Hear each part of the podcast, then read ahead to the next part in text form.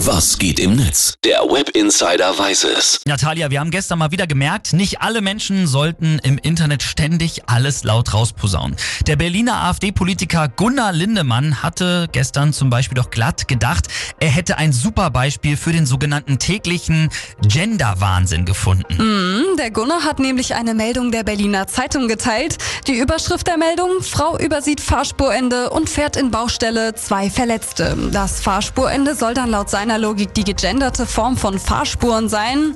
Und einen Rat hat er uns dann auch gleich mit auf den Weg gegeben. Mhm. Ich zitiere, wie wäre es mal mit der guten alten Duden-Rechtschreibung anstatt mit diesem linksgrünen Ideologien? Ja, Philipp, und jetzt stell dir mal vor, der Typ wäre Politiker. Oh. Shit. Ja, oh shit.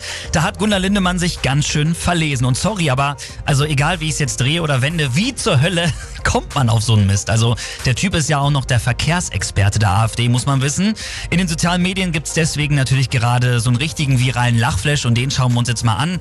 Triangel Solo, Twitter zum Beispiel. Ich frage mich ja, wie Lindemann überhaupt darauf kommt, dass Fahrspurende ein gegendertes Wort sein könnte. Also dazu müsste man überlegen, wie die männliche und die weibliche Form heißen. Fahrspurer, Fahrspurerin, aber vor allen Dingen, welche Gesellschaft soll das bitte abbilden? Danke dir, Philipp, auf jeden Fall und danke auch Gunnar. Wieder so ein Wort, was ich nie wieder normal lesen ja. kann.